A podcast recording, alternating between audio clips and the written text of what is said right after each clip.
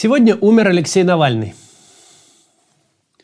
Алексей был уникальным человеком для российской политики. Он последовательно шел к цели демонтажа путинского режима, невзирая ни на какие риски.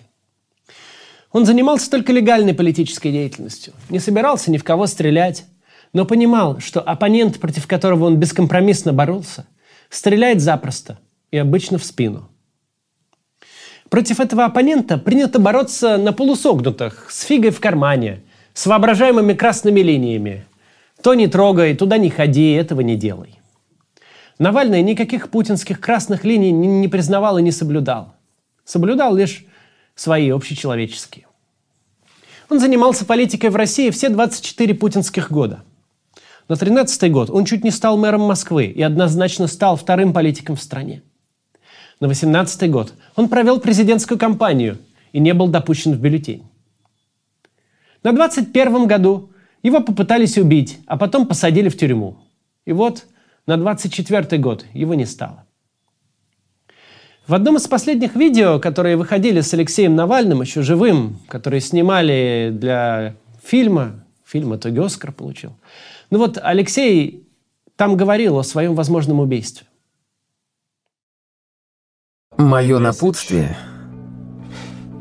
на тот случай, если меня убьют, очень простое. Не сдавайтесь. Пожалуйста, скажите это по-русски.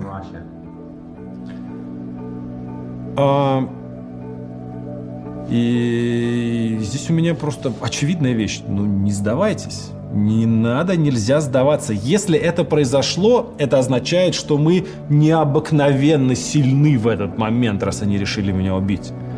Ну и нужно использовать эту силу. Не сдаваться.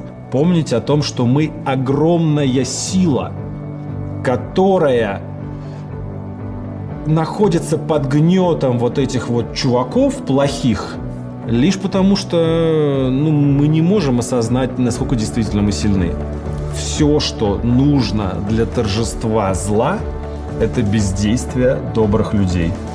Поэтому бездействовать не надо. Получилось, что Алексей даже на случай своей смерти подготовил жизнеутверждающее заявление. Такой он был человек. Он продолжал шутить и мотивировать людей на борьбу даже после отравления. Даже когда провел почти полный год в ужасных условиях ШИЗО, и был этапирован в колонию за полярный круг, где обычно держат рецидивистов и самых опасных преступников. Это был человек удивительной воли, с которым даже если не соглашаешься, то понимаешь, он идет до конца, он лидер оппозиции.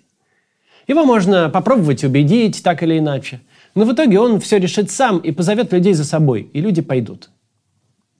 Казалось, что он сделан из стали, что он будет с нами всегда – его травят новичком, сажают в самые ужасные тюрьмы, изолируют, преследуют его команду и адвокатов, а он все равно продолжает писать в Твиттер и шутить там. Казалось иногда, что ему все нипочем, что мы будто в голливудском фильме, и он в нем главный герой, который просто идет этот путь. А в конце пути свободная Россия, где Навальный в президентском кресле также шутит и великодушно прощает тех, кто держал его в камере.